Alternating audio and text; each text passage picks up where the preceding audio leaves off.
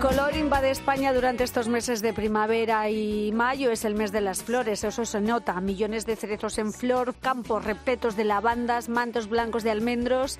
Hoy vamos a conocer algunos de ellos, algunos destinos con las floraciones más impresionantes de España durante esta época. Y lo vamos a hacer con mi querido Pedro Madera. Buenísimas noches. Muy buenas noches. Qué bonita ruta, ¿eh? mochila a cuestas, cámara en mano y a experimentar la primavera, querido. Pues la verdad es que la primavera, aunque ha sido muy seca o está siendo muy seca, eh, algunas lluvias y los rigores del invierno, pues mantienen eh, ritos naturales que son obli- de obligado cumplimiento y uno de ellos son las floraciones. Sí. Las floraciones después de que algunos sitios como el Valle del Jerte se ha, se ha empezado a valorar y poner de moda, pues han aparecido otros lugares que lo utilizan como reclamo turístico. Yo hoy os voy a mencionar tres, pero hay muchos, incluso cosas que antes se daban casi como una plaga, como el piorno en el Valle de Gredos, en Gredos, en el Valle del Tormes, pues se ha convertido en un reclamo que le llaman la fiebre amarilla y que sirve para festivales de música y todo eso. Fíjate. Y el primero, el primero, aunque muy cortito, porque yo lo he mencionado otras veces, pero creo que homenaje a Rosa Rosado lo tengo que mencionar. ¿Cuál es la bebida favorita de Rosa Rosado o una de las favoritas? La sidra. Ya estoy oliendo a manzana, ¿eh? también te digo. Eso es.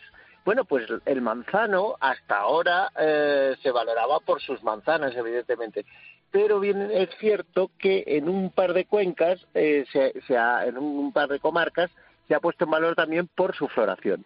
Una de ellas, pues en la comarca de la Sidra, en Asturias, pues pueblos como Cabranes, Ariego, Nava, Villaviciosa, es obligado, o Colunga, es ir a tomar sidra. Quieras o no, ahí se toma siempre sidra. ¿Se puede tomar vino? Con sidra. Eh. ¿Se puede tomar cerveza? Y sidra.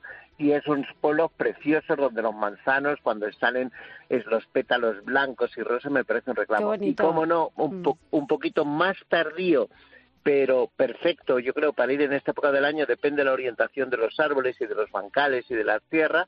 Bueno, pues la zona de Astigarraga, donde yo sé que ahí se hace sidra, sidra guipuchi, eh, sidra de San Sebastián, que es un producto maravilloso y que es la excusa perfecta para ir a las sidrerías y tomar sidra como si no hubiera el mañana. O sea que flor primera que tenemos que poner valor, nuestros queridos manzanos, que Qué ya los bonito. dicen que una manzana al día Sí. mantiene el doctor eh, alejado. ¿eh? Es verdad, la esto- manzana de fruta y el brócoli de verdura. eso es, eso es. An apple a day, keep the doctor away. Eso es una frase en inglés finísima, elegantísima y que sirve para tomarnos con las cuadrillas unas buenas sidras Sí. cuando vamos al país. Sí, pero lo bonito de todo esto es eso, a finales de abril y principios de mayo podemos asistir a, a- a lo que es la floración del manzano, pasear entre manzanos, hacernos esas fotos maravillosas en esos mantos de flores blancas y aprender a, a escanciar la sidra, ¿no? Que está estupendo también. Segundo sitio y principal de esta noche, al cual recomiendo, poco conocido, al que va poca gente,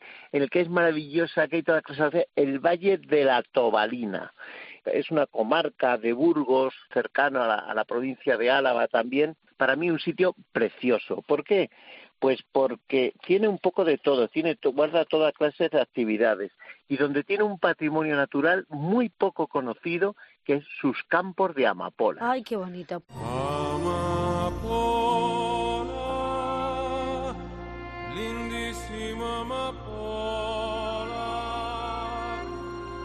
no seas tan ingrata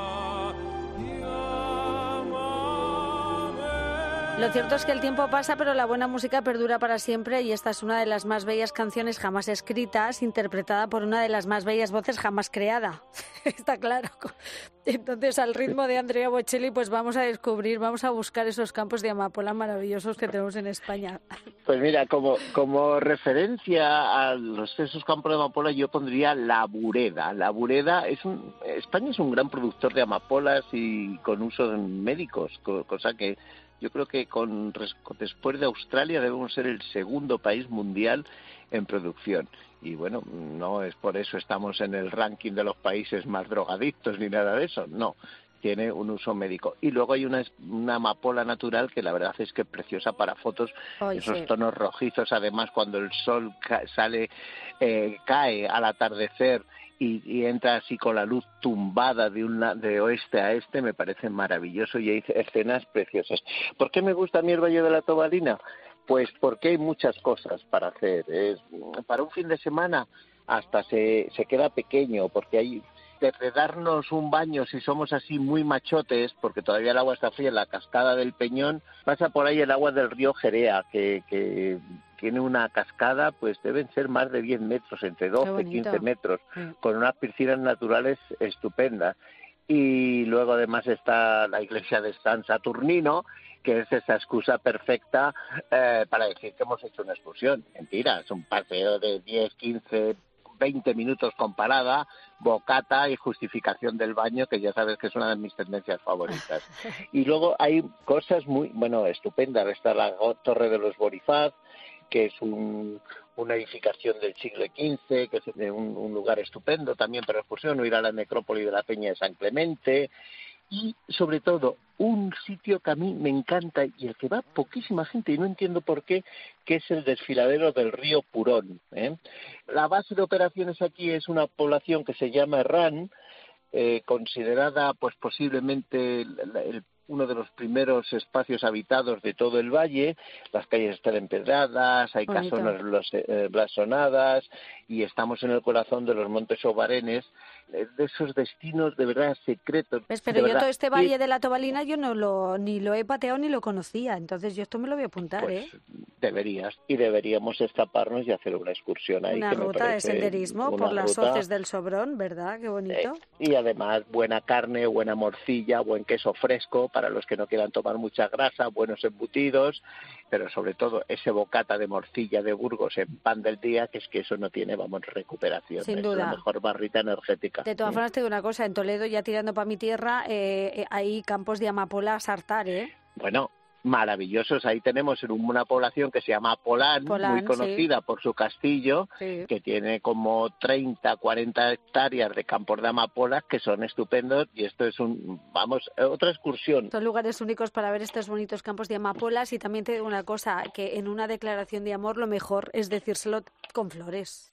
Una flor voy a regalarte esta noche de luna llena para confesarte lo mucho que me gustas, lo mucho que hay en una flor. Bueno, pues para enamorarse, qué mejor esos campos que decíamos de amapolas o, o- o los primeros girasoles que aparecen en toda la comarca de Burgos, esos campos de girasoles maravillosos, o un paseo por los patios de Córdoba con sus flores, con esas macetas llenas de color en esta primera quincena de mayo, que es una fiesta eh, declarada Patrimonio Cultural Inmaterial de la Humanidad por la UNESCO, con esas calles llenas de alegría y de, y de agradables aromas como el de la flor de azahar o incluso por esos campos de lavanda que son maravillosos, Pedro.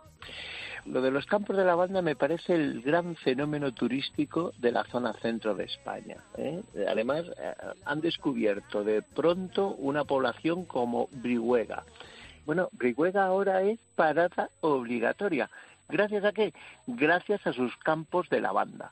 El apoyo al cultivo de la lavanda desde hace unos, unos años, gracias a, un- a una serie de perfumistas vinculados a la marca de Loewe, pues han convertido y han transformado toda la zona en un lugar maravillosa.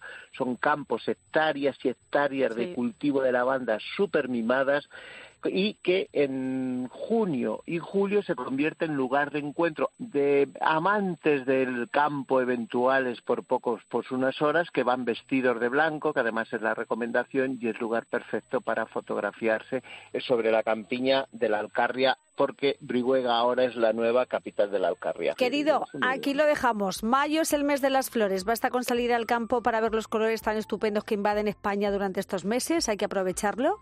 Así que, querido Pedro Madera, gracias por esta ruta tan bonita y tan colorida. Hasta la semana que viene. Y tan florida. ¿eh? Eso es, un Hasta la besito. semana que viene. Adiós. Adiós.